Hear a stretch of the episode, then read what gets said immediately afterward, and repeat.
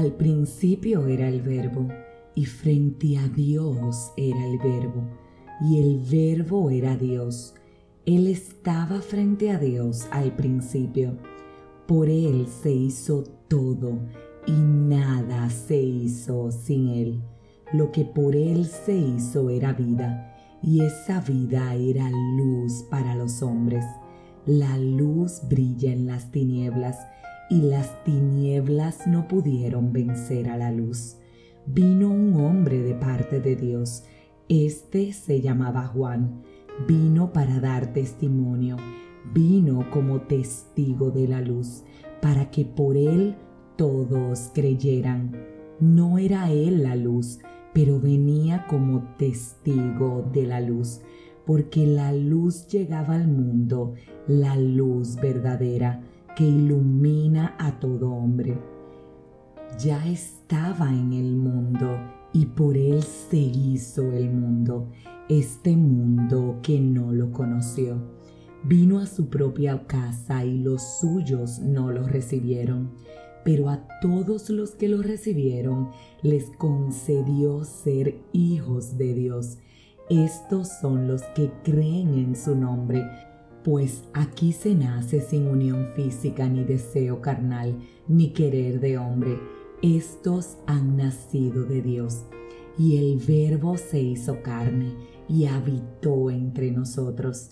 Hemos visto su gloria, la que corresponde al Hijo único, cuando su Padre lo glorifica.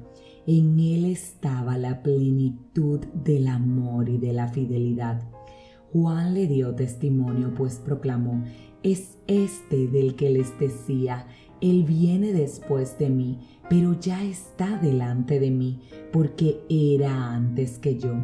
Esa plenitud suya es de la que todos recibimos en una sucesión de gracias y favores. Dios nos había dado la ley por medio de Moisés, pero por Cristo Jesús llegó el amor y la fidelidad. A Dios nadie lo ha visto jamás, pero está el Hijo, el único, en el seno del Padre. Él lo dio a conocer. Acabo de compartir contigo la palabra de Dios contenida en el libro de Juan del numeral 1, iniciando por el 1 hasta el numeral 18. Y ciertamente tú y yo no podemos olvidar la esencia principal de estas festividades.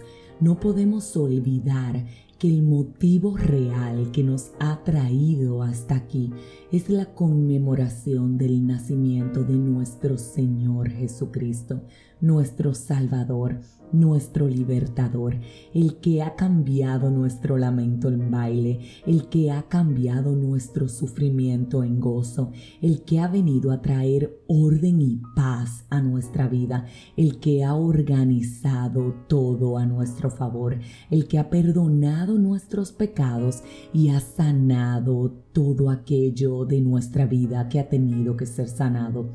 Ese, ese es el verdadero motivo de la Navidad.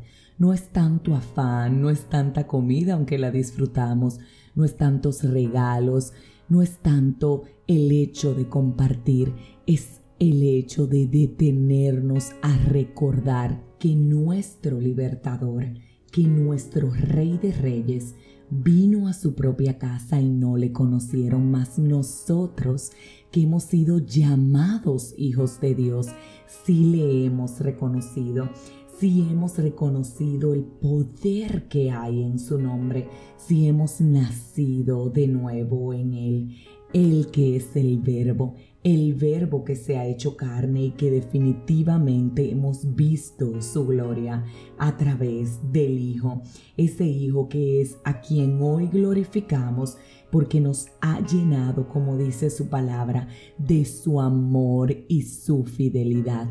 No olvides cuál es el verdadero motivo de todo esto. No te afanes tanto con tantos pendientes y con tantas cosas que hacer.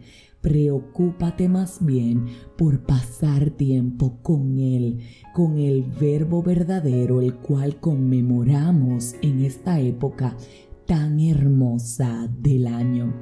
Disfruta, disfruta con tu Señor este momento de intimidad con Él.